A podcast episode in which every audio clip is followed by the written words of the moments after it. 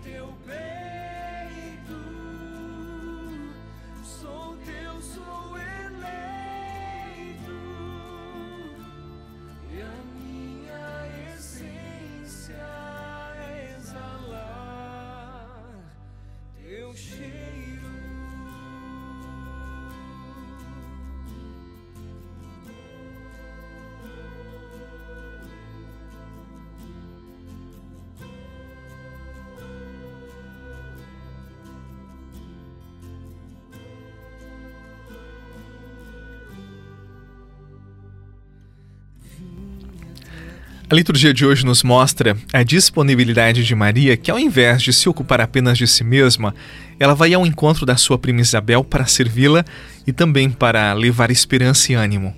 É isso que nós, que somos cristãos, nós que acreditamos em Jesus, confiamos nas suas promessas, nós também somos chamados a levar esperança no meio em que nós estamos, porque nós carregamos dentro o Messias, o Salvador porque nós somos moradas de Deus, porque Deus nos habita e nos impulsiona a amar.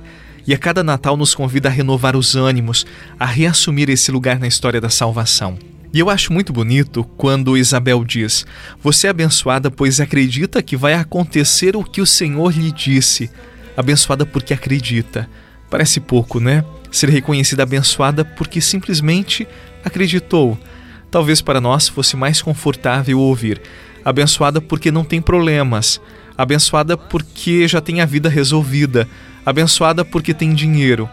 Mas essa frase me chama a atenção porque reconhecia nela um chamado de Deus a descobrir a alegria de acreditar, acreditar de que as coisas podem ser diferentes.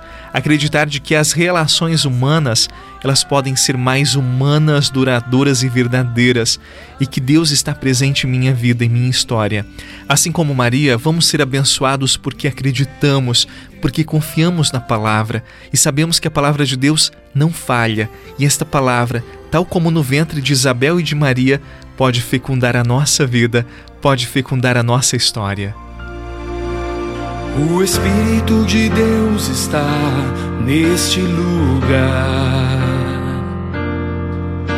O Espírito de Deus se move neste lugar. Está aqui para consolar, está aqui para libertar.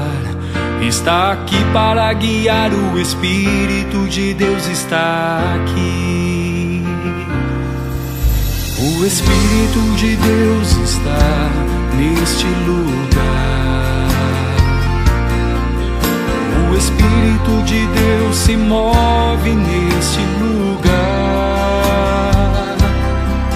Está aqui para consolar, está aqui para libertar. Está aqui para guiar, o Espírito de Deus está aqui. Move-te move-te. Algo que me encanta no evangelho de hoje é que Maria, assim que recebeu o chamado, o anúncio de que seria mãe de Jesus, ela parte missão. E parte missão para levar Jesus, para levar a alegria desta boa nova e para servir. A vida humana, ela só tem sentido quando nós somos capazes do serviço, quando nós saímos de nós mesmos e vamos ao encontro dos outros. As pessoas mais tristes que eu já encontrei na minha vida foram as pessoas que se voltavam mais para si mesmas, pessoas extremamente egoístas, incapazes de partilharem aquilo que tinham, ou até mesmo do tempo, não eram pessoas generosas. A generosidade do nosso ser e do nosso tempo nos faz pessoas felizes e realizadas, tal como Maria que, assim como ela, sejamos missionários da boa nova do Evangelho. Não esqueça desta verdade e comece esta semana com esta inspiração. Deus chama você a ser de si mesmo e, assim como Maria, ser generoso com a sua vida e com seus talentos. Aí está a felicidade. Em nome do Pai, do Filho e do Espírito Santo.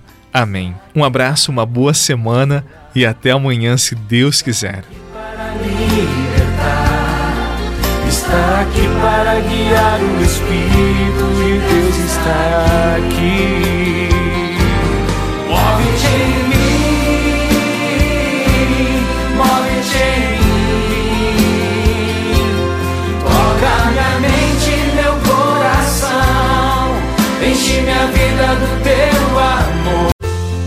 Você rezou com o Padre Eduardo Rocha, pároco da Catedral de Tubarão. Você pode acompanhar todos os dias pelo Spotify, Deezer, Castbox, Google Podcasts e YouTube. Basta procurar Oração da Manhã com o Padre Eduardo Rocha. E se preferir para receber pelo WhatsApp e Telegram, envie a palavra oração para 48 996 44 1433.